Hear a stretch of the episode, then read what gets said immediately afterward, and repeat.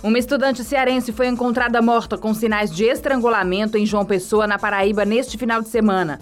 A Polícia Civil paraibana prendeu o namorado da vítima suspeito de ter cometido o crime. Segundo a polícia, a vítima, identificada como Mariana Tomás de Oliveira, de 25 anos, foi achada em um apartamento na orla do Cabo Branco após a corporação receber ligação do namorado da vítima informando que ela estava sofrendo convulsões.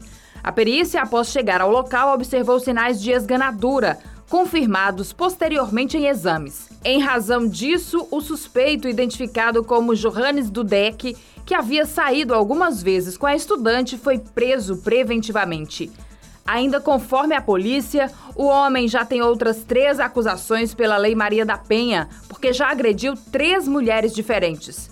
O corpo da jovem foi enterrado neste domingo em Lavras da Mangabeira, onde vive a família dela. O prefeito de Lavras da Mangabeira, Ronaldo Madeireira, decretou neste domingo luto oficial de três dias em homenagem à morte da jovem. O ex-senador Eunício Oliveira, primo em segundo grau da estudante, se manifestou publicamente sobre o assassinato dela.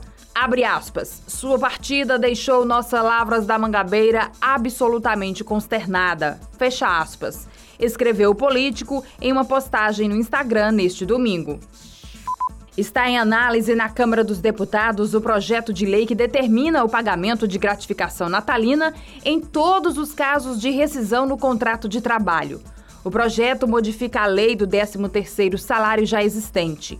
O atual texto prevê o benefício, ainda que proporcional, apenas por desligamentos sem justa causa, Após aprovado na Câmara, o texto segue para ser avaliado nas comissões de Trabalho, de Administração e Serviço Público e de Constituição e Justiça.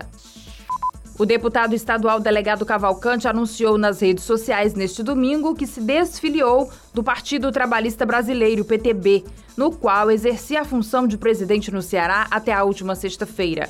O secretário executivo da Prefeitura Municipal de Maracanaú, Euler Barbosa, assumiu a presidência da sigla. O delegado Cavalcante afirmou que renunciou à presidência do partido antes de se desfiliar. O PTB Nacional conta com um novo presidente, Marcos Vinícius, desde 11 de fevereiro deste ano. O delegado Cavalcante era aliado da antiga presidente interina Graciela Nienove que se desgastou com o dono do partido, o ex-deputado federal Roberto Jefferson, após o vazamento de áudios. No Ceará, o partido também conviveu com uma disputa interna. O ex-presidente da sigla, o deputado federal Pedro Bezerra, é ligado ao governador do Ceará, Camilo Santana, enquanto o seu sucessor, o delegado Cavalcante, apoia o presidente da República, Jair Bolsonaro, o que causou uma racha no PTB do Ceará. Pedro Bezerra articula deixar o PTB e ir para o PDT. Para mais informações, acesse gcmais.com.br.